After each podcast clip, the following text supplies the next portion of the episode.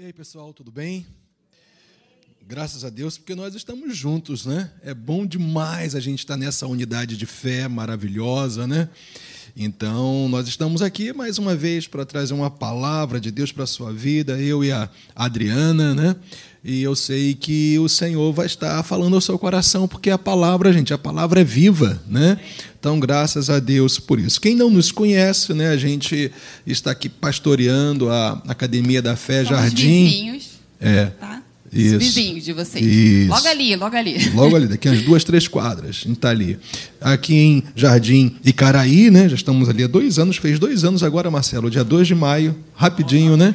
Que a gente está ali, né, ministrando e pastoreando, é bom demais, né? Eu, Wesley, a Adriana, essa gatona aqui do meu lado, né? Nós vamos fazer Acreditando, hein, gente? Aprendam. Tem que acreditar. Todo dia, eu acredito. Vocês podem estar certos disso. Então, nós vamos fazer 29 anos de casados, né? Daqui a um tempinho. Até uma vez eu, mas conversando com alguém e tal, alguém falou, é, eu vou fazer tantos anos né, de casamento. Alguém falou, eu também, eu estou casado há 30 anos, mas a cada seis anos eu troco de esposa, né? Então, são, na verdade, são, né? Então, essas situações doidas que acontecem aí, né? Mas eu sou homem de uma só mulher Graças a Deus. e ela, mulher de um só homem, É macho. Aleluia! É? Temos duas filhas, Natália, Elisa, Natália com 27 anos, Elisa com 21 anos, né? E graças a Deus nós estamos aí numa jornada maravilhosa com Deus e gente, o segredão é Jesus no centro, gente. Acho que eu já vou embora, Marcelo. Pronto. Gente, o segredo é Jesus no centro. No centro da sua fé, no centro da sua família, no centro do seu casamento, não tem nada melhor, não tem outro caminho a não ser ter Jesus Cristo como Senhor da sua vida, do seu lar, da sua família, do seu casamento. Quando você vai ver tudo que está escrito né, nas Escrituras do Velho Testamento apontam para Ele. Quando você abre os evangelhos, é justamente a constatação de que tudo que os profetas haviam dito se cumpriram na pessoa de Jesus Cristo. Quando você vai para Atos dos Apóstolos, você vê uma igreja em ação no poder do Espírito fundamentada na pessoa e na obra redentora de Jesus Cristo. Você vai para as cartas apostólicas, você tira o sumo, é Jesus na veia. Você vai para Apocalipse e ele é o consumador de todas as coisas, o Senhor, o juiz de toda a terra. Gente, a Bíblia é Jesus, o Verbo de Deus. Né? Então, por isso que a gente sabe que o segredão mesmo é colocar Jesus como fundamento da sua vida. O pessoal que está conosco pela internet, saiba disso logo, né? que Jesus Cristo é o fundamento, ok? Mais alguma outra apresentação, alguma outra palavra adicional? Eu sou a Adriana do Wesley. E eu, Wesley da Adriana, né? Faz tempo que eu não falo isso, né? Eu bem- Tem agora essa formalidade, né? Por causa do- dos Casados para Sempre, ou MMI, como o pessoal fala e tal, mas é isso aí. Mas Nós estamos muito felizes de estarmos aqui com vocês. Estou vendo vários rostinhos aqui que eu não conheço. Vocês também, provavelmente, a maioria não me conhece, conhece mais a ele, né? Que está aqui sempre na Atos. É, alguns que acompanham aí a- o Movidas Online, que acompanham a Gisele, algumas de vocês devem me conhecer, porque de vez em quando eu também estou lá, mas nós estamos muito felizes. Só que aqui a gente fica assim, a gente olha para cá, a gente olha para lá, a gente fica meio, né? Mas no final dá certo. dá tudo certo no final. Mas nós estamos muito felizes assim com esse esse é, propósito assim, né, que foi gerado no coração da nossa liderança, do pastor Hélio e da pastora Deise, de nós estarmos durante todo esse mês ministrando sobre família, falando sobre aquilo que Deus estabeleceu, que é a família, né, sobre aquilo que Deus formou e como é importante nós cuidarmos, nós amarmos, nós preservarmos tudo aquilo que Deus nos deu. Então a gente está muito feliz aí nesse período. A gente está, você pode perceber que os pastores estão rodando, né, pelas igrejas e isso mostra muito as igrejas da, da academia da as fé, igrejas da academia né? da fé. Isso mostra muito da nossa unidade. Nós amamos estar juntos, nós pastores, né? Nós amamos isso. Nós amamos cada um, né? Eu amo a vida do Marcelo e da Márcia, da Gi também, do Leandro. Cada um assim dos nossos pastores. Não me leve a mal, né, gente? Mas eles são maravilhosos, são especiais demais, né? E a gente ama estar juntos, então é, é muito bom estarmos aqui nessa noite. Eu sei que Deus tem algo bom, porque onde Deus está, algo bom vai acontecer. Então essa noite não será diferente por causa do Senhor. É isso aí, bom demais estar com o Marcelo, a Márcia, o casal MM. Vocês já sabem disso, né? Tão bom demais estar com eles, né? E essa essa unidade, essa alegria que a gente tem de estarmos juntos tem muito a ver com o espírito do Elinho, da Deise, né?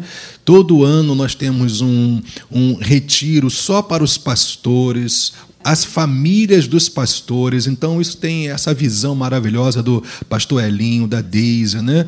de serem então agregadores. Então, vocês podem estar certos que essa, esse prazer também, é claro que tem a nossa parte individual, né? de nós estarmos juntos, mas vocês podem estar certos, como ministério, essa, essa integração que nós temos entre nós tem muito a ver mesmo com o espírito do pastor Elinho e da pastora Deise. Então, é isso aí. Vamos mandar ver.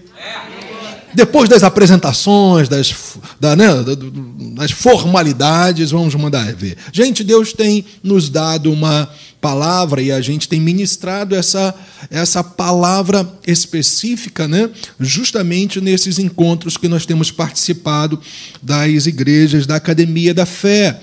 E a gente justamente recebeu uma clara palavra de Deus, que é justamente esta, gente. O propósito de você ser um preservador da sua família. Então, tudo que a gente vai falar está relacionado a preservando a família.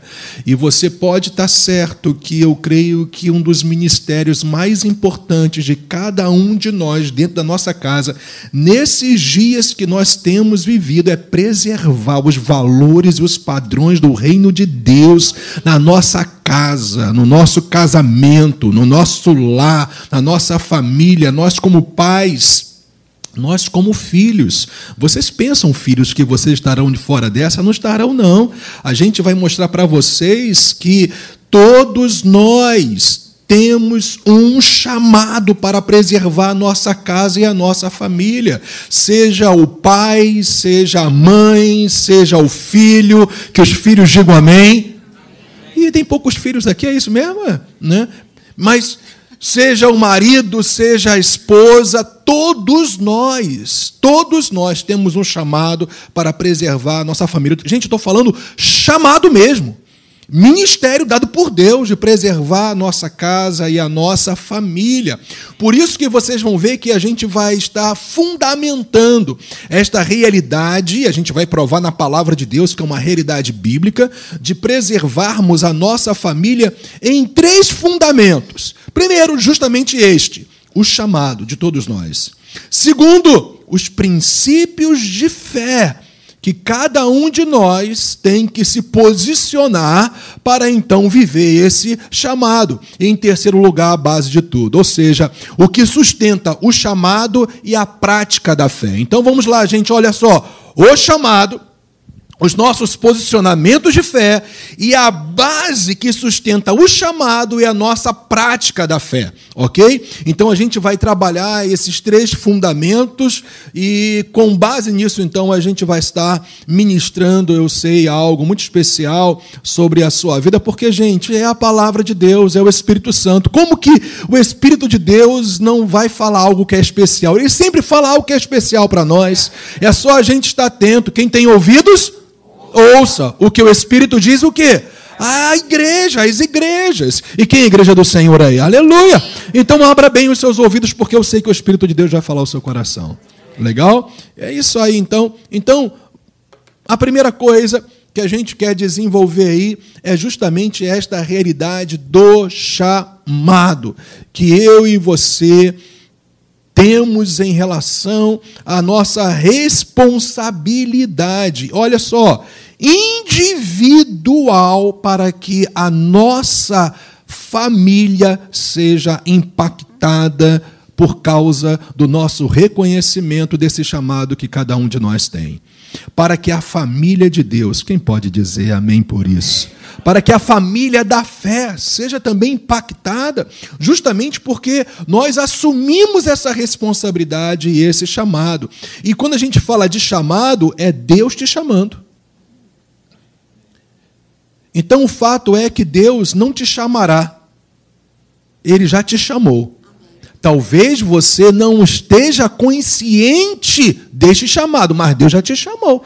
Para o chamado realmente de preservar a sua casa e a sua família. Tá? Então, com base nisso aí, olha, a primeira coisa que eu e você precisamos entender é isso aí, olha.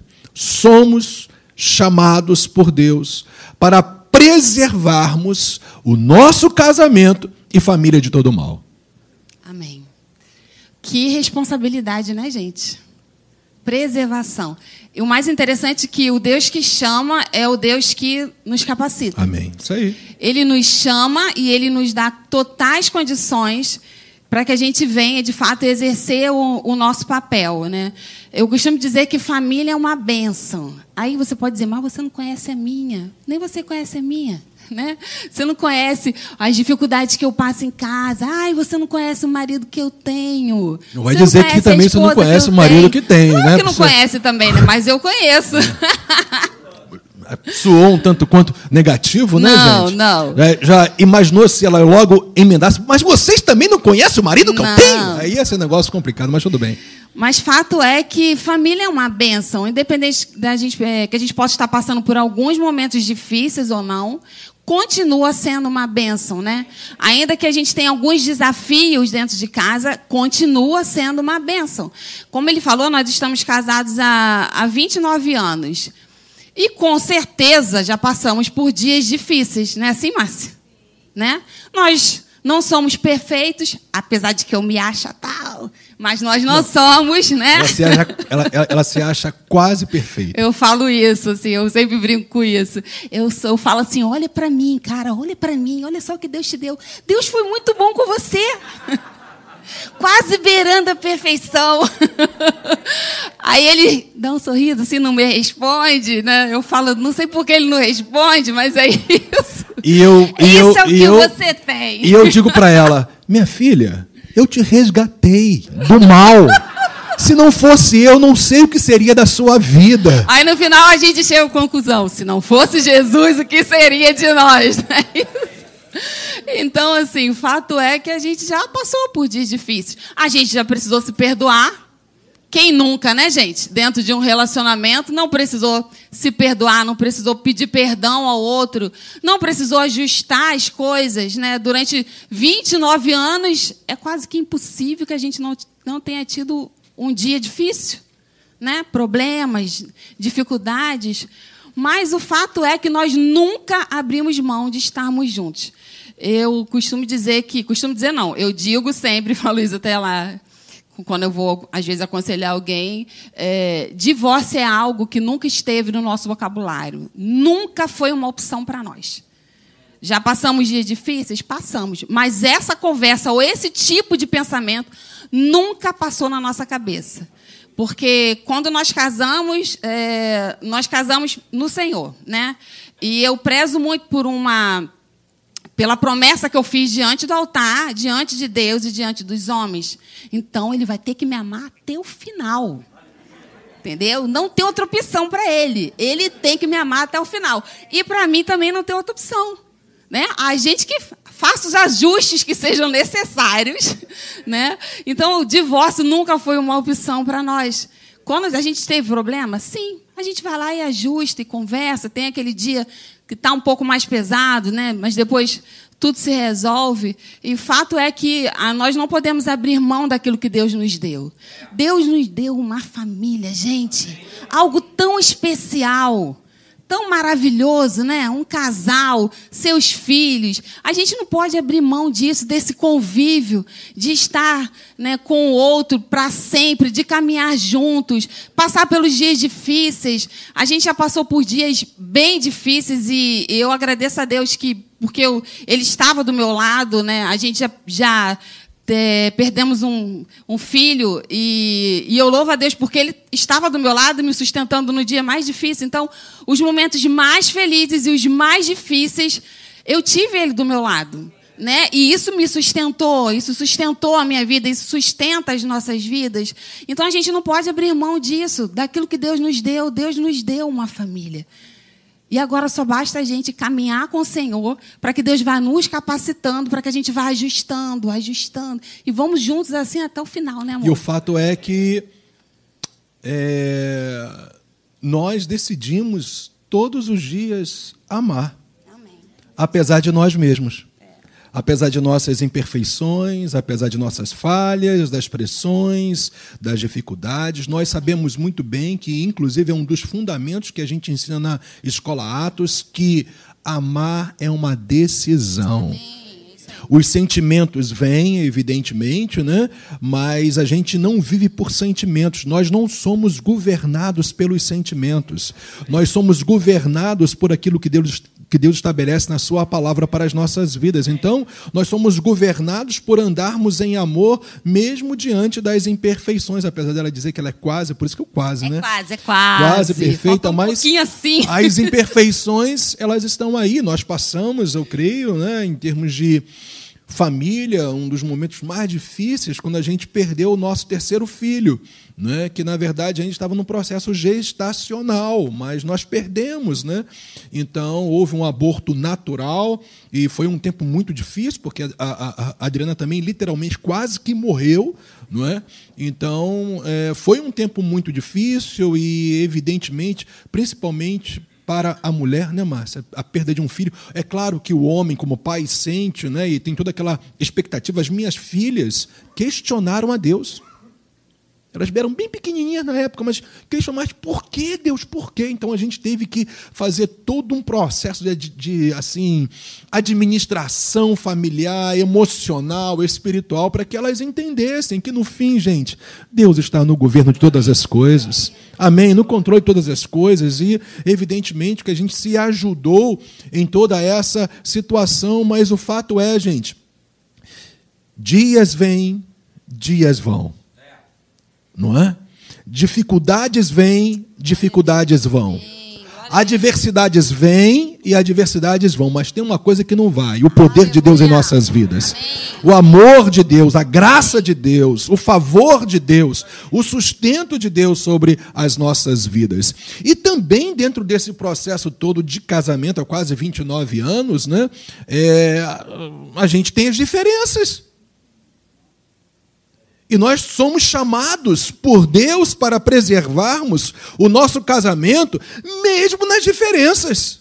Que não são poucas. Que não são poucas. Caso. No nosso caso, não são poucas. Ela tem cabelo preto, eu tenho cabelo branco. Isso não é idade, não. Não vem ficar rindo de mim, não, porque, ok? Temos só diferençazinha aí de dois anos e meio. Por que você riu assim? Eu só ia acrescentar mais cinco. Dois anos e meio mais cinco, não é? Então, é, nós temos as nossas diferenças e é bom que se diga que eu tenho cabelo branco desde os 22 anos de idade. Foi assim que ela me conheceu. Não dessa maneira, é claro, mas eu já tinha cabelo branco, né? É, isso é verdade.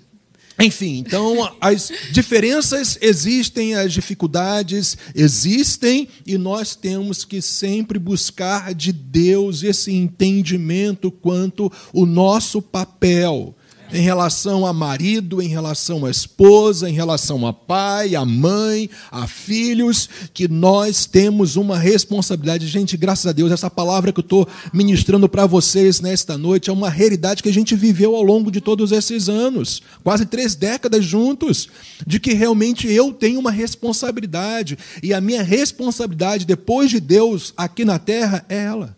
Amém. A minha responsabilidade maior é ela. Vem as minhas filhas como consequência, não é? Vem depois a própria igreja do Senhor, mas a ordem é essa: é Deus, o nosso cônjuge, a nossa família e as demais coisas propriamente dito. O apóstolo Paulo levava isso tão a sério que ele falou que quem não cuida da sua própria casa, como cuidará das coisas relacionadas ao reino de Deus? Então eu só tenho autoridade, inclusive, assim que eu entendo, Marcelo, até para, pregar qualquer outro princípio bíblico se a minha casa tiver ajustada. Amém que hoje está virando moda. Pastor no terceiro casamento, quarto casamento, segundo casamento. Gente, eu tenho dificuldades de ouvir. Pode ser o maior pregador do mundo, mas ouvir um pregador que já passou por três casamentos, dois casamentos. Eu estou falando de uma situação, é claro, né, gente? De uma é a situação das incompatibilidades que tem separado os casais. Gente, incompatibilidades nós sempre vamos ter, mas nós temos algo em comum: Jesus Cristo, a verdade dele, a palavra dele. E conforme você vai entendendo o seu dentro desse aspecto bíblico, você é uma pessoa que não desistirá do seu casamento. Para os que vão casar, não há escolha. Tem que perseverar no casamento até o fim. A gente não tem que perseverar para a salvação? Então nós temos que perseverar para que a nossa família seja saudável até, até o fim. E isto não é responsabilidade só de um é responsabilidade, é responsabilidade de cada um de nós. Então nós somos chamados para essa preservação contínua do nosso casamento e da nossa família. Com base nisso, eu preciso ler com vocês, eu e a Adriana aqui, é, Gênesis 5, 28 e também o versículo 29, porque estabelece aqui um claro princípio fundamental para nós. Nós vamos pegar todo o contexto relacionado né, à preservação da família de Noé e da humanidade, de mim e de você. Quando Deus mandou Noé construir uma arca. Né? E ele e também a sua família, eles foram salvos da destruição, justamente porque eles se voltaram para Deus, porque eles creram na palavra de Deus.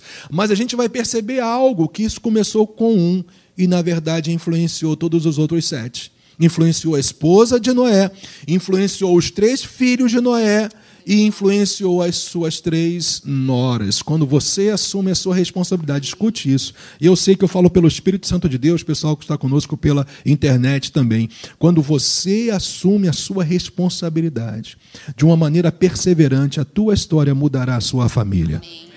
A sua história de perseverança mudará o seu casamento, transformará os seus filhos. Eu e você precisamos crer nisso dia após dia. E, gente, glórias a Deus, a gente não está falando de conto de carochinha, a gente está falando de verdades que transformam as nossas vidas, que nós temos experimentado da própria parte de Deus. Então, Gênesis 5, 28 fala: Lameque, o pai de Noé, Viveu 182 anos e gerou um filho. Naquela época, os velhinhos faziam um filho para caramba. Eles mandavam ver, porque os camaradas viviam até 900 anos. Não é? Então, é, é, por motivos né, que nós sabemos muito bem do estabelecimento da vontade de Deus naquela época, e até por conta de outras situações, né, a galera vivia muitos anos, centenas de anos, e os velhinhos com 200 anos, 300 anos, os bichinhos estavam mandando ver ainda.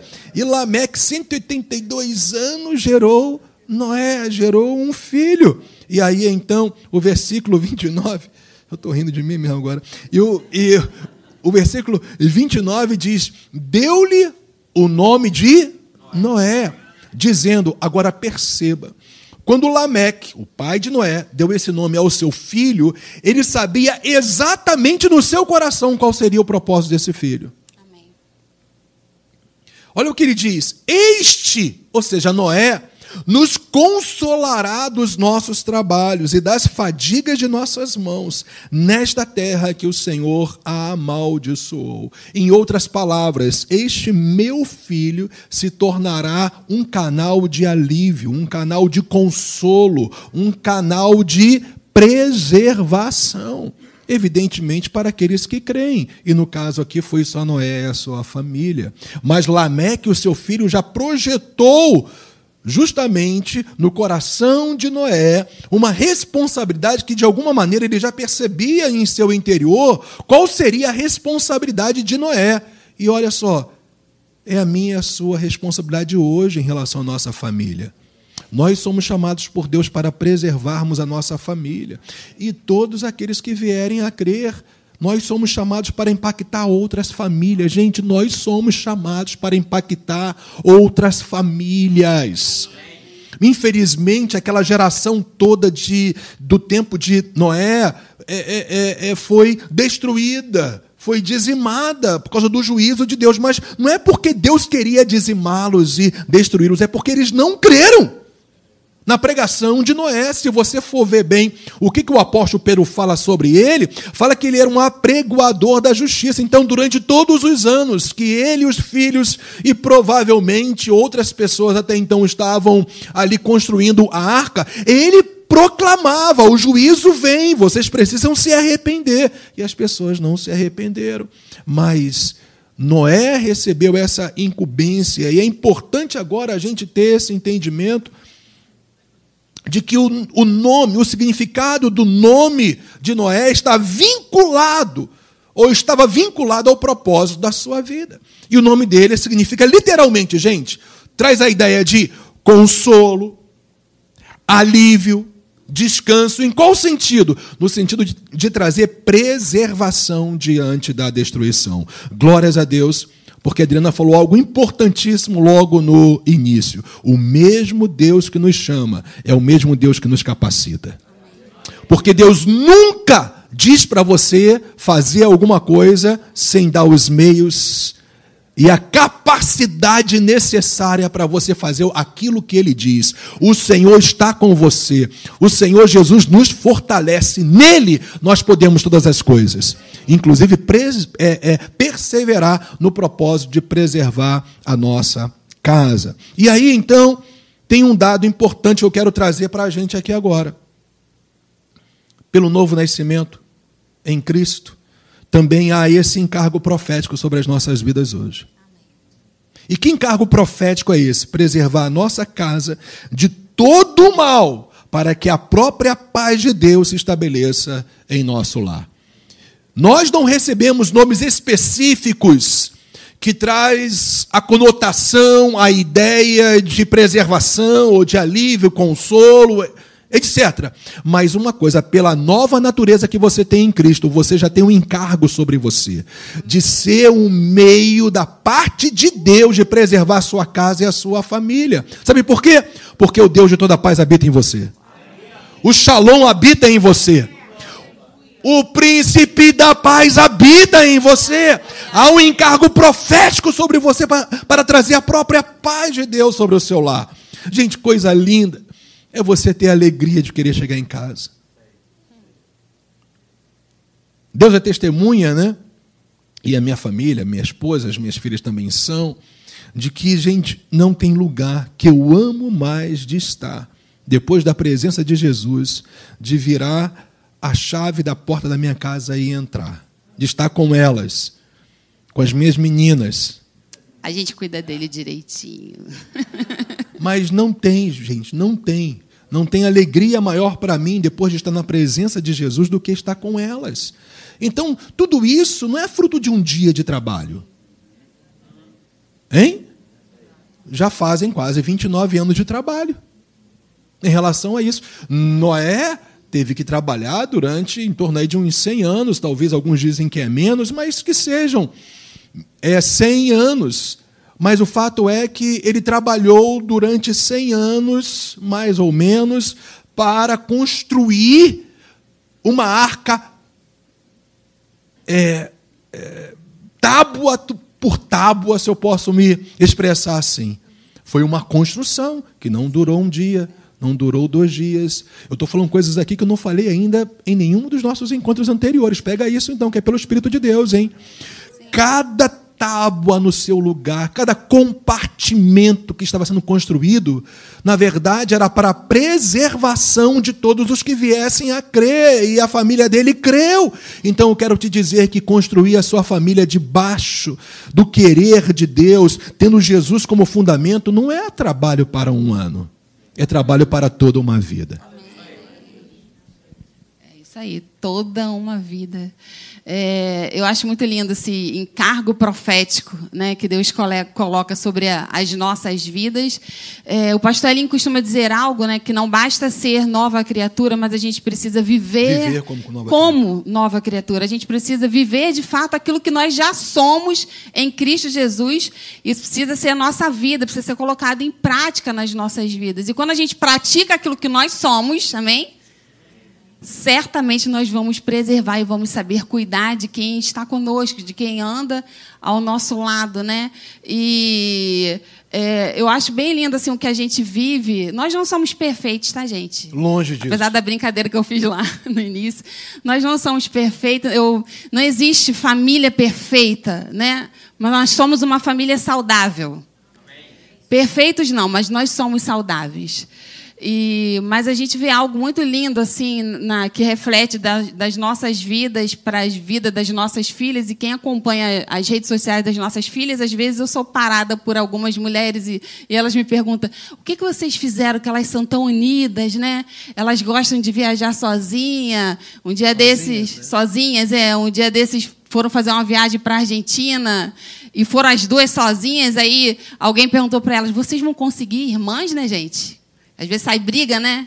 Mas elas amam estar juntas, elas são, são muito ligadas, assim, uma com a, com a outra. E a gente sabe que é fruto do nosso trabalho com elas também, né? Daquilo que a gente acaba refletindo aí para a vida delas. E dá trabalho, né?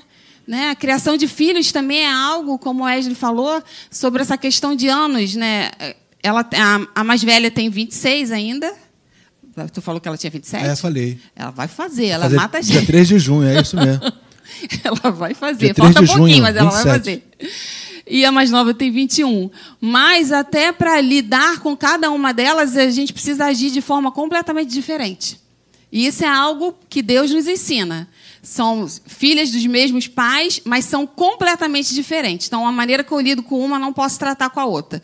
Aí, a maneira que eu falo com uma, com a outra, não pode ser do mesmo jeito, porque o negócio não funciona. Mas isso é algo que a gente vai construindo. E até hoje, eu preciso de orientação do céu, de vez em quando, aí para Deus, como é que eu faço aqui? Porque eu não estou sabendo lidar com essa situação. Mas nós temos um Deus que nos capacita isso, né? Ele nos dá filhos e ele nos capacita a criar os nossos filhos, a orientar os nossos filhos, a é, guiar os nossos filhos no caminho que eles devem andar. Isso aí é, uma, é, é um, um, encargo que Deus coloca sobre as nossas vidas, né, como pais, como mães. É nossa missão encaminhar os nossos filhos no caminho do Senhor, mostrar a eles, caminhar com eles de ladinho, né? E para que eles conheçam Cristo Jesus, e isso é algo que a gente precisa construir também. Nós vivemos um tempo de uma geração completamente distante dos céus, né? distante da Bíblia. Porém, as nossas vidas não estão distantes da Bíblia. Né? As nossas vidas elas estão fundamentadas na Bíblia e isso precisa ser gerado dentro da nossa casa. Os nossos filhos precisam nos ver orando. Os nossos filhos precisam nos ver lendo a Bíblia precisam nos ver clamando ao Senhor, porque se eles não verem isso dentro de casa, dificilmente eles vão ver isso, gente. Eles precisam ver isso, porque a gente vive hoje uma geração que entra para a faculdade e se distancia de tudo, larga tudo. A gente não criou raízes. Esses jovens, alguns deles estão sem raízes, daí eles entram na faculdade e acabou a faculdade lava a mente deles. E nós, como pais, não podemos permitir isso. Não há negociação. É. A gente não pode negociar isso. A nossa casa, nós geramos filhos para que eles, eles estejam no céu. Nós não geramos filhos para o inferno. E tem um detalhe importantíssimo, né, gente? Muitas vezes, é, muitos papais, eles transferem a responsabilidade para o pastor fazer isso. Ensinar os seus filhos, ministrar sobre os seus filhos, orar pelos seus filhos. Quando não transfere essa responsabilidade para a titia da, no nosso caso, a cadequides. Mas os pais mesmo não assumem essa responsabilidade que foi dada claramente por Deus, primeiramente aos pais ensinarem aos filhos. Entenda? Claro que nós estamos aqui como pastores, né, como mestres, aqueles que ensinam a palavra de Deus, para ajudar no que for possível na criação do seu filho. Estamos abertos para, inclusive, aconselhar, orientar, não há problema nenhum nisso. Mas não se esqueça, esta é a tua primeira responsabilidade como pai e mãe. Você não pode se esquecer disso. Você tem que ser o primeiro intercessor dos seus filhos. Gente, é muito fácil a gente reclamar dos filhos. Sim. É ou não é verdade? Mas só que Deus não nos chamou para nos reclamar dos nossos filhos. Deus nos chamou para clamar a Deus a favor dos nossos filhos. Percebeu a diferença? Então, não se trata só de você ensinar o teu filho, nem mesmo o caminho. Eu quero enfatizar o que a Adriana estava falando aqui. Não é só você, você que o faz, que bom, mas não é só você ensinar o filho. Estou falando já uma segunda parte, aqueles que assumem essa responsabilidade. Mas, gente, é ensinar no caminho. É você andar, você ser cúmplice, você ser companheiro, você ser amigo. Gente, olha só, pais que estão aqui e os que vão se casar tomam isso, não se esquecem jamais disso, hein? O que os teus filhos mais precisam é de amigos pais, ou de pais amigos, como queiram. Porque se nós não nos posicionarmos como amigos dos nossos filhos, o mundo vai fazê-lo. As amizades contrárias aos valores de Deus vão fazer, mas nós estamos aqui para preservar nossa casa de todo tipo de ideologia, de padrões e valores que são criados no inferno estabelecido no mundo como um sistema maligno. Nós não estamos num sistema maligno, nós estamos debaixo do governo de Deus, gente. E quando nós assumimos a nossa responsabilidade, a gente vai fazer a diferença. Gente, não tem jeito, nós vamos fazer a diferença. Pode vir inferno, ideologia, filosofia, pode ser o que for. Se você é alguém que vive no caminho com seu filho, ensinando a verdade, andando com ele, inclusive como referencial, saiba de uma coisa: ele vai entrar na universidade, ou na faculdade, ou no colégio, com a sua mente blindada. Porque Deus vai te honrar. Eu vou repetir: paz, Deus vai te honrar. Pela terceira vez, Deus vai te honrar. Porque aqueles que honram a Deus, Deus também os honra. Está escrito como um princípio fundamental profético de Deus para as nossas vidas. Estamos juntos, gente, nisso ainda? Podemos continuar? Então, vamos lá, olha. O nosso posicionamento de fé. Por favor, mais uma palavra muito especial que você precisa guardar. Um princípio real para ser vivido. O nosso posicionamento de fé como pais, como maridos e esposas, como filhos, sempre será proporcional ao reconhecimento e entendimento de nossa responsabilidade diante de Deus e aqui mais precisamente para preservar a nossa casa e a nossa família. Em outras palavras, a proporção que eu reconheço por causa de um claro entendimento que eu tenho da verdade, de que eu fui chamado por Deus para exercer uma clara responsabilidade na minha casa e na minha família, vai ser a medida da sua prática de fé. Você só vai até onde você conhece a vontade de Deus. Escutem, a tua fé só vai até onde você conhece a vontade de Deus. E quando a Bíblia fala de fé, não é somente crer para receber, é crer para viver. Escutem, fé não é só crer para receber. Fé é crer para viver. Você pode declarar isso. Fé, não é só crer para receber, mas é crer para viver. Você pode dar glórias a Deus por isso aí, aleluia? E é verdade mesmo, gente. E é verdade. Então nós precisamos entender isso. Por isso, que o nosso segundo ponto vai ser justamente o nosso posicionamento de fé. Primeiro, chamado. Deus te chamou. E Deus te responsabiliza. Filho, broto, brota, garotinha, garoto, Deus te chamou. Qual o teu nome? É. Thales. Não saia daqui sem esse entendimento, Thales. Deus te chamou, Deus te chamou para preservar o seu pai, a sua mãe, a sua casa. Você tem irmãos, duas irmãs, hum, ainda mais você garotão bonitão desse jeito aí, você tem que cercar as meninas, cara. Vai ter que proteger de tudo quanto é lado, porque o negócio está complicado, né? Então, Thales, Deus te chamou para ser um preservador da sua casa, da sua família. Você, você tem quantos anos? Diz, garoto, melhor ainda, começando tão novinho, cedo, é, você tem que ter esse entendimento. Como que eu vou preservar a minha família? Orando por ela, vivendo na verdade e muitas vezes até falando da verdade para elas. Para nossa casa, para nossa família. Geralmente nós sempre colocamos essa responsabilidade nos pais. E nós, pais, assumimos essa responsabilidade como se fosse a nossa. Nós precisamos ensinar os nossos filhos que eles também são responsáveis. Pastor, meu filho só tem dois anos, ensina ele assim mesmo. Ensina, pode ensinar.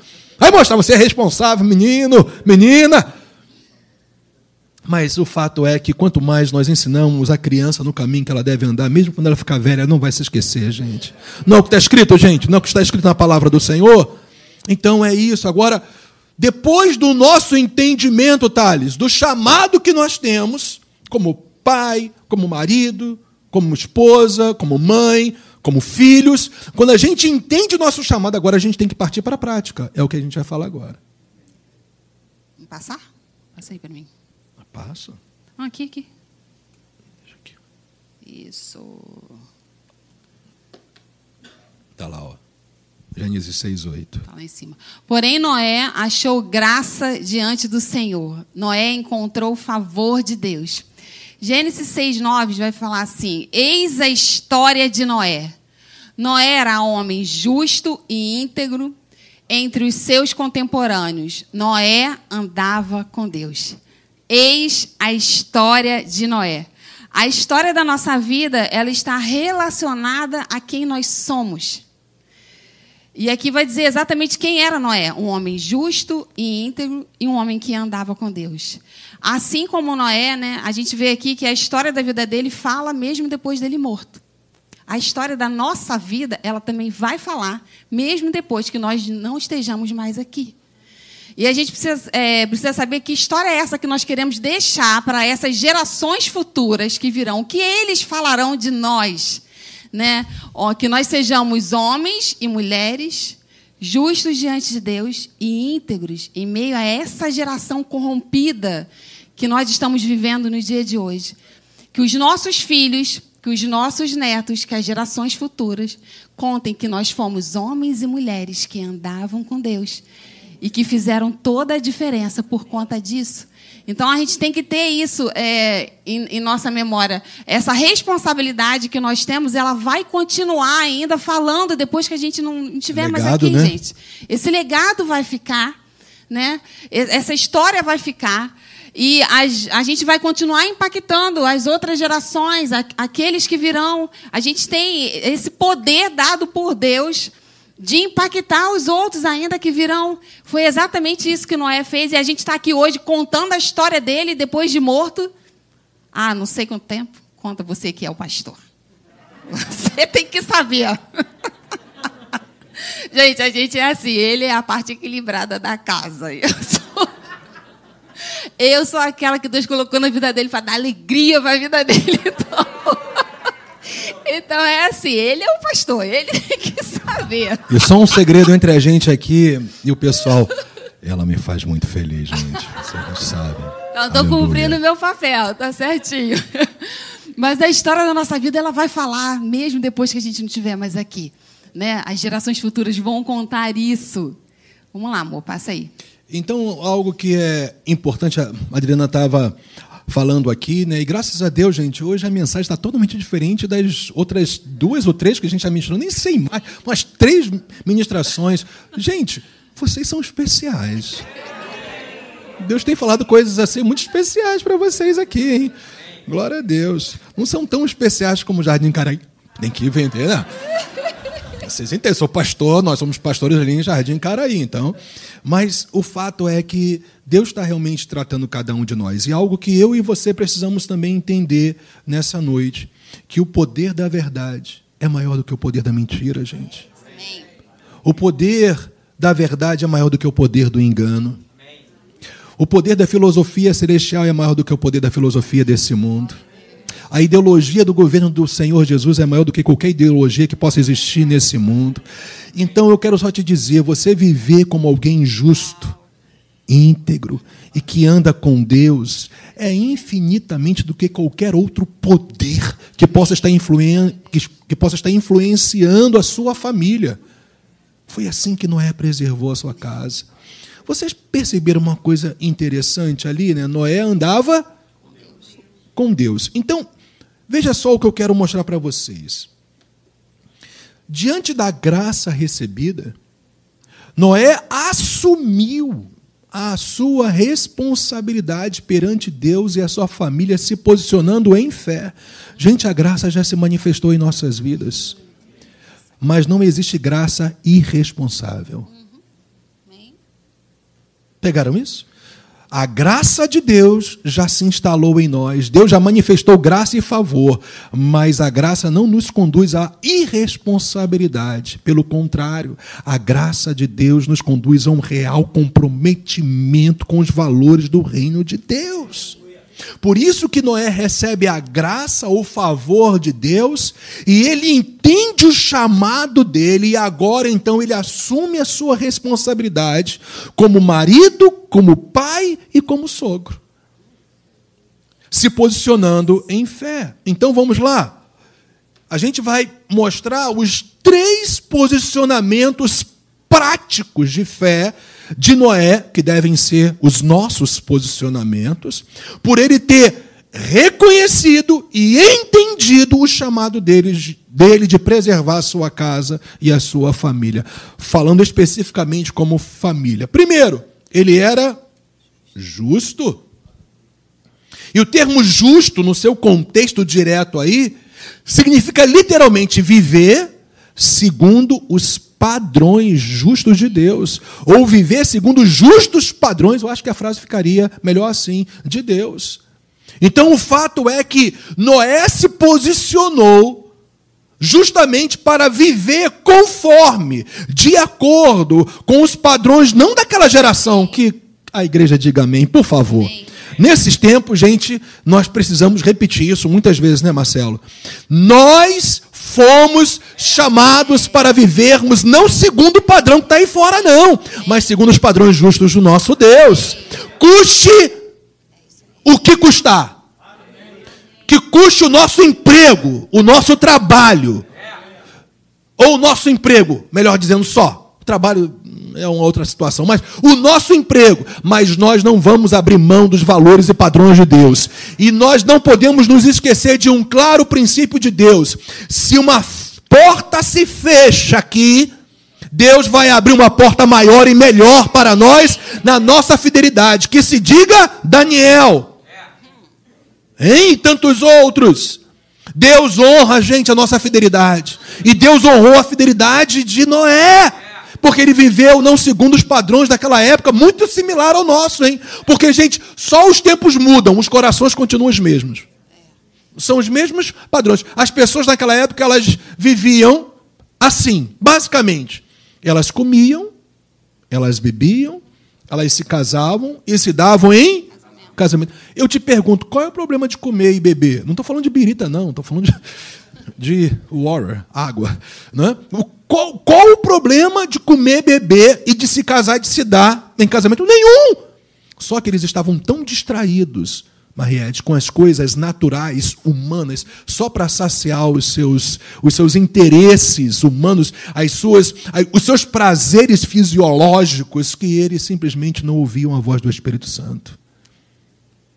Quando nós damos vazão à carne, mesmo com coisas lícitas, nós fechamos os nossos ouvidos para a voz do Espírito Santo de Deus. E Deus chama cada um de nós a priorizarmos primeiro o reino de Deus e a sua justiça. Quem está comigo aqui ainda? Foi assim que Noé viveu.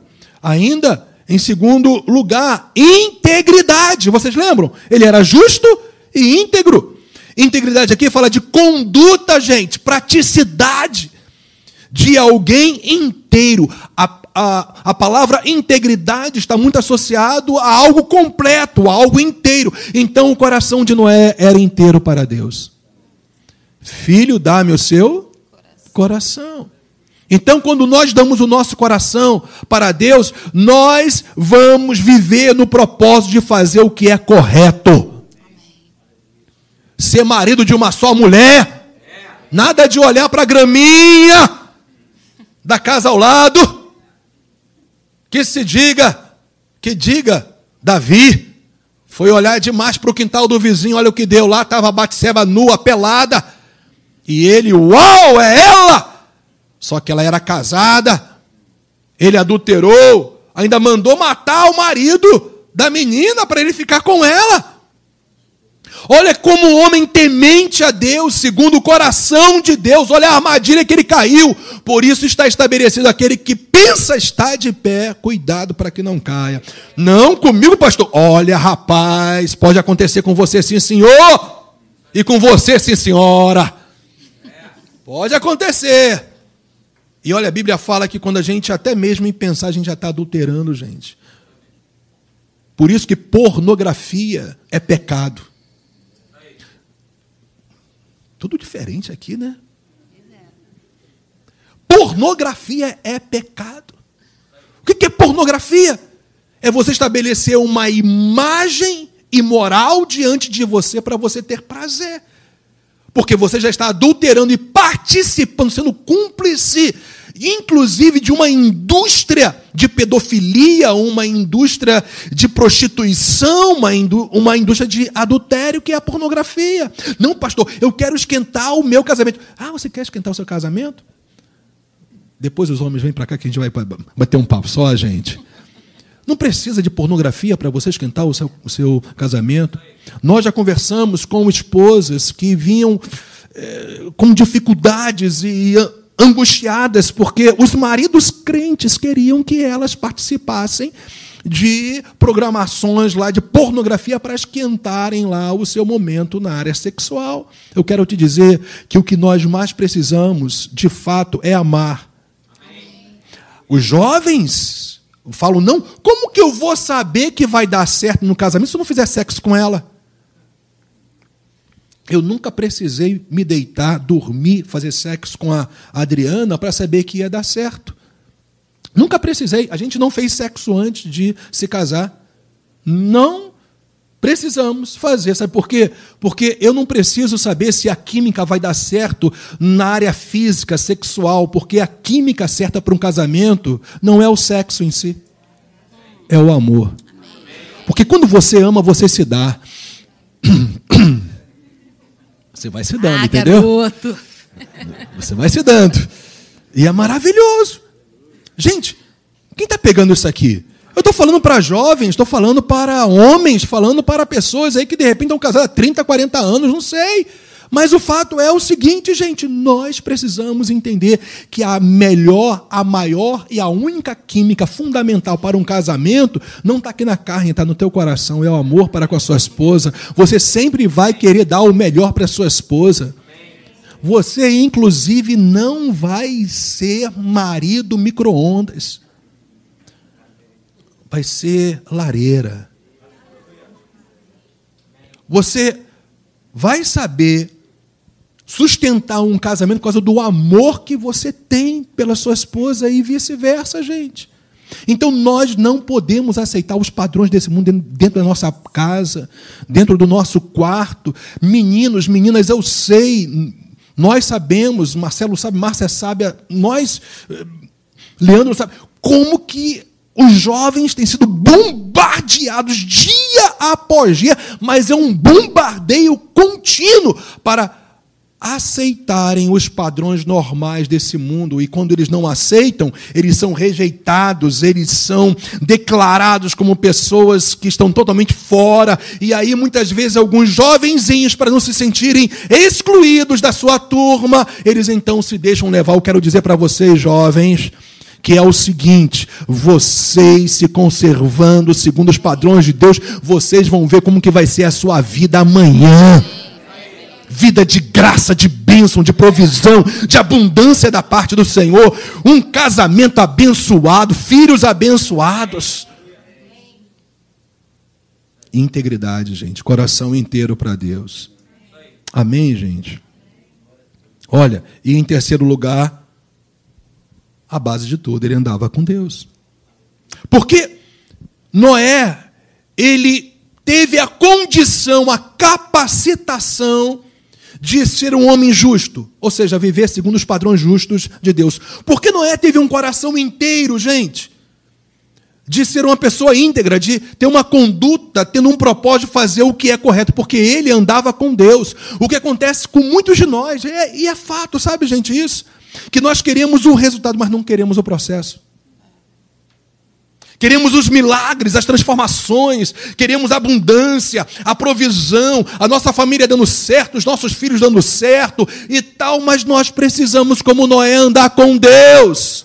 E andar com Deus não é uma coisa mística. Andar com Deus é a simplicidade da fé no dia a dia, gente. É o batidão diário, é a sua busca diária, é você se voltar para Deus diariamente, buscando a Deus com todo o seu coração. É você encher a tua mente da verdade, da palavra do Senhor. É você ter comunhão com o Espírito Santo. É você ser transformado, é você reconhecer Deus. Eu preciso ser transformado nisso, nisso, nisso, nisso. O meu caráter precisa ser transformado nisso, nisso, nisso, nisso. O meu temperamento temperamento, o meu modo de ser, de pensar. Jesus me transforma mais uma vez hoje, amanhã é mais um dia, o outro dia, aí a tua carninha vai, vai, vai, sendo mortificada, ela vai sendo amassada, você vai esmorrando o teu corpo, a sua natureza humana, e aí então você vai conduzindo o seu próprio corpo à servidão. Quem manda em você é o Senhor Jesus, e Ele está no teu espírito, e você diz carne, não! E ela vai te obedecer para que você pregando a outros você não seja desqualificado e reprovado. E eu acho que eu estou pregando. Certeza. Não era para eu estar pregando, era é, para estar é. conversando é. com ele junto tá com você. Bem, tá então, bem. vamos chegar então, gente, na base de tudo para encerrar. Então vamos lá. Você acha que já deu para entender qual é a base de tudo? É andar com Deus. Então, gente, ó, a Adriana vai ler. Ele deixou. A base da vida e conduta de Noé estava em sua maior prioridade: andar com Deus. A caminhada com Deus muda absolutamente tudo na nossa vida. É no processo que nós somos transformados, completamente transformados. Conforme a gente vai andando com Deus, graças a Deus a gente pode dizer: olha, eu não sou mais aquele que eu era ontem, né? Deus vai nos transformando. Então, o relacionamento com Deus, ele vai mudar tudo na nossa vida e, ele vai, e essa mudança começa em nós primeiro. Porque a gente acha, às vezes, dentro de um, de um casamento, né, dentro da família, a gente sempre acha, né, gente? Eu não sei se isso acontece com vocês, mas já aconteceu comigo algumas vezes a gente acha que é o outro que precisa de mudança, né? A gente sempre acha que só o outro precisa mudar, porque a gente sempre acha que nós somos as donas da razão, né? E conforme a gente vai caminhando com Deus, Deus vai dizendo para você: não, você não está certa, você tem que mudar aqui, você tem que ajustar ali. Então é conforme a gente vai caminhando com o Senhor que nós vamos sendo transformados. E a palavra fala sobre isso, sobre a necessidade que nós temos de não desviarmos o nosso olhar da palavra de Deus, de meditar nela de dia e de noite, para que a gente possa ser transformado pela palavra de Deus. E no meio dessa geração que a gente vive hoje, como Wesley falou, né, não é nada diferente do que Noé viveu, se nós não tivermos uma vida de relacionamento com Deus, a gente vai sucumbir. Nós precisamos nos relacionar com Deus, experimentar transformação diária, a cada dia, sendo moldado pelo Senhor, porque se nós não formos moldados pelo Senhor, nós vamos tomar o molde do mundo, a palavra já diz isso, então é um alerta para nós sobre a necessidade que a gente tem de estar. Nós não podemos ser relaxados quanto a isso, porque infelizmente isso muitas vezes é uma realidade dentro da igreja. A gente, às vezes, pega a Bíblia e deixa ela só empoeirada, né? Deixa ela aberta lá em algumas casas no Salmo 91 e ela fica ali pegando poeira, ou ela fica guardada, ou você só carrega a sua Bíblia para ir nos cultos. Quando carrega, quando não, pega o bendito celular, ou maldito em alguns momentos, né? Porque você já reparou que você pode ter a Bíblia no celular? Poxa, legal. Só que aí, de repente, entra uma mensagem. Aí o que, que você faz? Você abre a bendita da mensagem, não deixa a mensagem para depois. Então, naquele momento, às vezes, Deus estava falando contigo exatamente naquele momento. E você se permitiu se distrair com uma mensagem que você poderia ler outra hora, que não ia fazer diferença nenhuma na sua vida. Então a palavra fala, ela nos alerta contra, quanto a essa necessidade que nós temos de estar diante da palavra diariamente, para que a gente a cada dia experimente uma transformação, para que a gente seja moldado pelo Senhor. E conforme nós vamos sendo moldados, vamos sendo transformados, o nosso relacionamento também muda, a nossa família também é abençoada por conta disso. Né? Conforme, quanto mais de Deus estiver em nós, quanto mais uma manifestação de Deus na nossa vida, muito menos de nós, né? Muito menos da nossa carne para ser exaltado. Então, que Deus seja exaltado nas nossas vidas, que a gente aprenda de fato o que é prioridade na nossa vida. A prioridade é Ele. Sempre tem que ser Ele. Não Eu? pode ser diferente disso. Eu? Jesus. Ah, Depois vem você, amor. Você tem seu lugarzinho. Para nós termos uma ideia, gente. Olha o nível de malignidade e como que não é diferente do que a gente está vivendo hoje. No tempo de Noé. O Senhor viu que a maldade das pessoas havia se multiplicado na terra. Olha agora. E que todo desígnio do coração delas, das pessoas, era continuamente mal. Desígnio fala de desejo, vontade, pensamento, inclinação. Então, olha só, gente. Todo desígnio do coração delas era continuamente mal. Esta é a realidade. Então nós temos que blindar a nossa casa. Nós temos que proteger o nosso lar. Amém, gente? E aqui uma coisa é certa: aqui é a igreja de crente mesmo. Amém. Porque nem relógio tem, eu estou tentando procurar, não tem relógio. Glórias a Deus, não tem relógio, não estou me preocupando com relógio. Mas a gente já está acabando, gente, a gente está acabando. Eu estou aqui, meu Deus, cadê o relógio? Que eu não sei. Eu estou sem relógio e aqui está na tela, não estou vendo E o hora. povo não levanta, glória a Deus. Gente, priorizar a nossa família, e a gente está indo realmente para o fim. Segundo os padrões de Deus, sempre será o resultado de buscarmos ao Senhor de maneira contínua e crescente. Por favor, pega isso aí também. Então eu, eu poderia mais uma vez usar a lei da proporcionalidade aí. Quanto mais você prioriza buscar o Senhor, isso de maneira evidentemente contínua e crescente, mais você vai ter a condição de priorizar a sua família segundo os padrões de Deus. Amém, gente? E sempre naquela condição, eu quero ser transformado, eu quero ser transformado, eu quero ser transformado. Gente, olha só, eu sei que muitas vezes nós ficamos muito ligados à reputação, né? Aquilo que as pessoas pens- pensam de nós. E nós temos que ter uma boa reputação mesmo. Mas, gente, mesmo tendo uma boa reputação, as pessoas vão falar mal de você.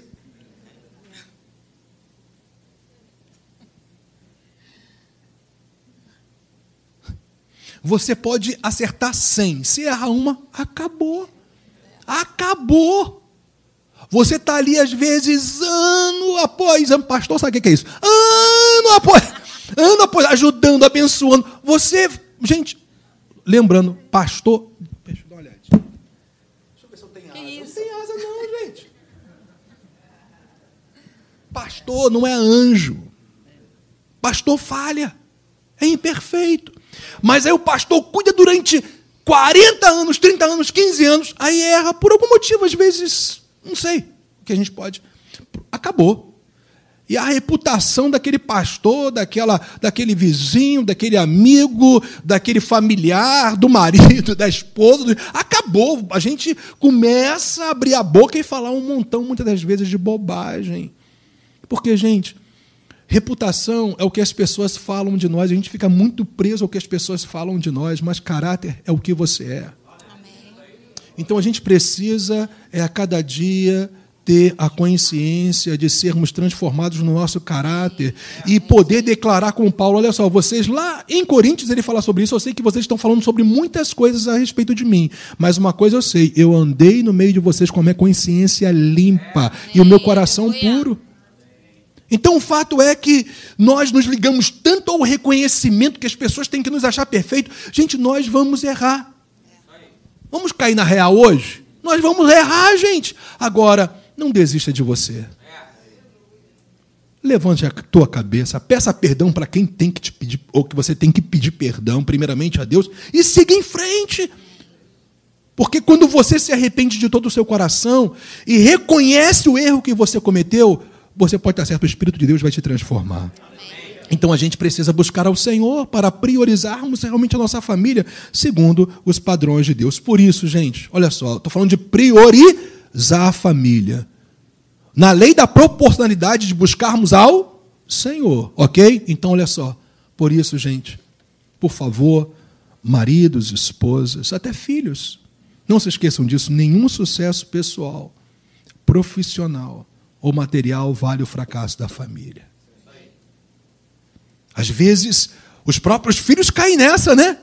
Pode ir, pode ir. Está dizendo, acaba, pastor, está é, tá na hora de terminar a pregação, é isso? Brincadeira, eu sei, querido, eu sei disso.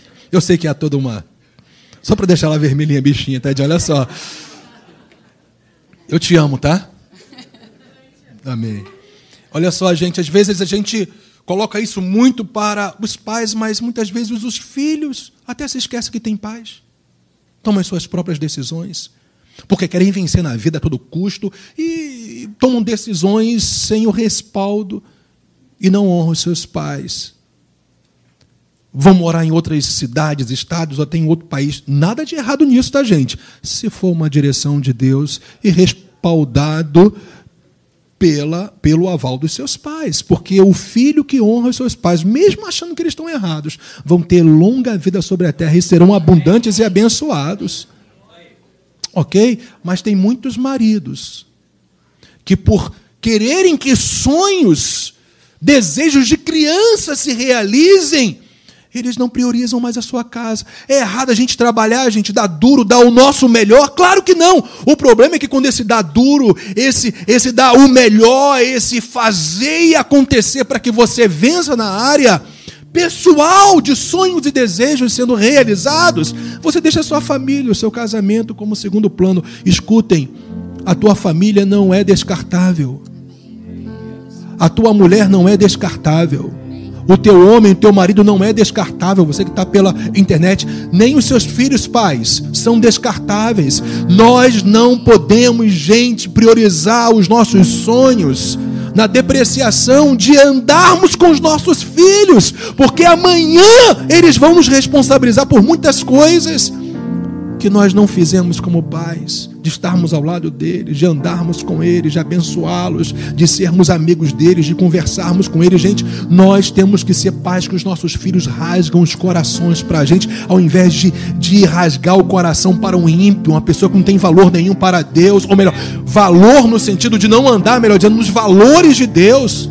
E aí vem com um montão de opinião, sugestão totalmente contrária à palavra de Deus. E o, e o menino que não tem esse apoio em casa se abre. A menina que não tem esse apoio em casa se abre. Em nome de Jesus, pais, Deus está nos levantando nesta noite, profeticamente, para assumirmos a nossa responsabilidade. Como uma consequência de nós andarmos com Deus, porque nenhum sucesso seu, pessoal, material ou profissional, vale o fracasso da sua família. A sua família é a sua maior responsabilidade, não é grana no bolso Ótimo ter grana no bolso, não há problema nenhum nisso. Você ser uma pessoa bem-sucedida profissionalmente, nenhum problema. Ter sonhos de viajar pelo mundo, gente, não tem problema. O problema é quando essas coisas substituem a sua responsabilidade como pai, como mãe, como filho, como marido, como mulher.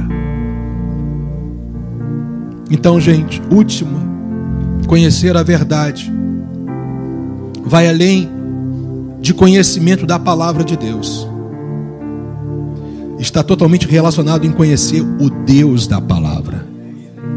Muitas vezes nós ficamos no afã de conhecer a Bíblia, o que ela diz, glória a Deus por isso, mas não se esqueça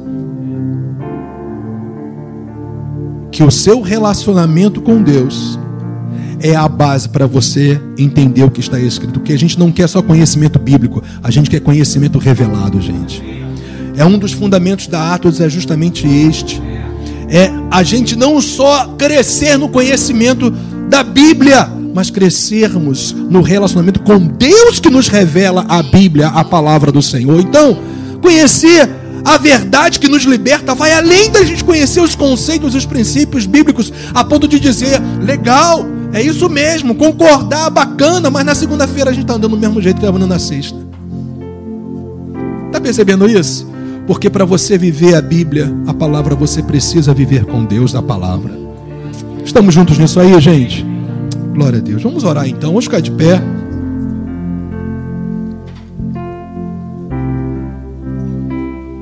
Marcelo, passei muito do horário, passamos muito do horário. Que eu não... Tem relógio, pastor, Deixa, tem que botar deixa, relógio. deixa, eu me, deixa eu me assustar. E... Passei. Vocês vão me perdoar, não vão? Amém. Vamos orar então. Gente, se fosse possível, você ficar juntinho da sua família agora, quem tiver. Se por acaso algum familiar seu, nenhum estiver aí, você está sozinho em relação à sua família, por favor, eu queria que a igreja se movesse para ficar do lado dessa pessoa, ou você mesmo se movesse para ficar do ladinho dessa pessoa, porque, gente, nós somos a família de Deus. E eu creio que muitos conceitos que nós utilizamos aqui, eu e a Adriana, serve também para nós como igreja. Conflitos existirão, é verdade, até entre nós. Gente, é normal, nós somos pessoas diferentes. Mas tem algo que nos une, que é o Espírito Santo de Deus. Um só batismo, uma só fé, um só Espírito. Amém, gente? Então é isso aí.